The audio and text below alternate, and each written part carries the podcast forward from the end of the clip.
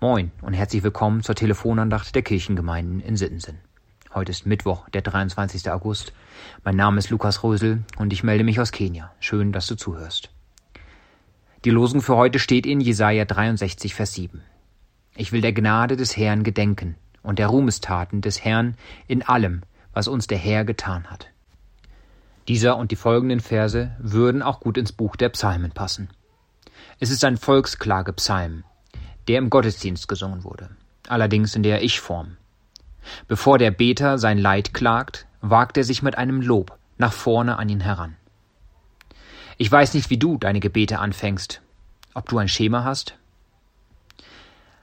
Ich merke, dass ich oft zu wenig darauf achte und einfach drauf losrede.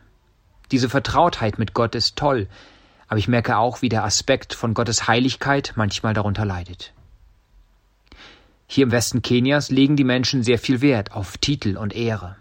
Mit dem Titel erwirbt man automatisch Respekt und Anerkennung, bis dahin, dass man seinen Bruder, der das Planungskomitee für die Geburtstagsfeier leitet, in der Öffentlichkeit mit Herr Vorsitzender anspricht.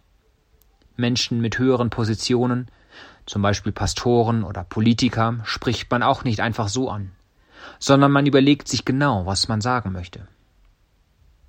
In ein paar Tagen startet das letzte Trimester in den Schulen Kenias für dieses Jahr und die Leute stehen Schlange vor meinem Büro. Alle haben die große Bitte um finanzielle Hilfe bei der Bewältigung der Schulkosten. Und alle fangen, wie Jesaja, mit einem Lob für die schon erfahrene Hilfe an. Manchmal bin ich selber überrascht, was wir schon alles tun konnten, auch wenn es nicht unsere primäre Aufgabe ist, den Menschen einfach in ihrer Not zu helfen. Ich kann viel von unseren einheimischen Mitmenschen lernen. Denn sich an schon empfangene Hilfe zu erinnern, ist nicht unbedingt meine Stärke. Ich habe viele Anliegen und Bitten, aber wann nehme ich mir ernsthaft Zeit, Gott für seine Gnade zu danken, die er mir täglich erweist, und mich an den Erinnerungen zu freuen, in denen Gott Großartiges in meinem Leben getan hat? Vor kurzem meinte jemand in Bezug auf den gängigen Gebetsstil, vor allem Leid zu klagen und zu bitten, was nehmen wir uns eigentlich heraus, von Gott noch mehr zu verlangen? Hat er mit seinem Opfer am Kreuz nicht schon genug für uns getan? Es ist an der Zeit aufzuhören, Gott zu fragen, was er für uns tun kann, und anzufangen, Gott zu fragen, was wir für ihn tun können.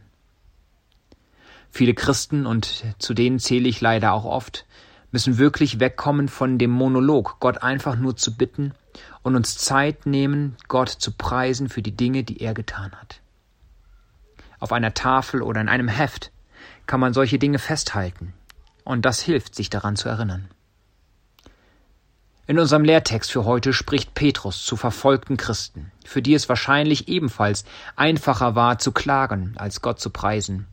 Er schreibt in 1. Petrus 2, Vers 3, Ihr habt schon geschmeckt, dass der Herr freundlich ist. Damit meint Petrus das Evangelium, durch das die Christen Erlösung gefunden hatten. Wir Christen sollten alle einmal an dem Punkt gewesen sein, an dem wir durch die Bibel verstanden haben, wie klein und schuldig wir vor Gott sind und dass unser Leben absolut sinnlos ist, wenn wir ihn nicht um Vergebung und ein neues Leben bitten. Und dann konnten wir schmecken, wie freundlich der Herr ist, wie groß seine Gnade ist. Petrus ermahnt uns, dass wir uns mehr mit der Bibel beschäftigen sollen, um im Glauben und in der gelebten Nachfolge zu wachsen, bis wir am Ziel sind. Warum? Na, weil wir doch durch die Bibel schon erfahren haben, wie gütig der Herr ist.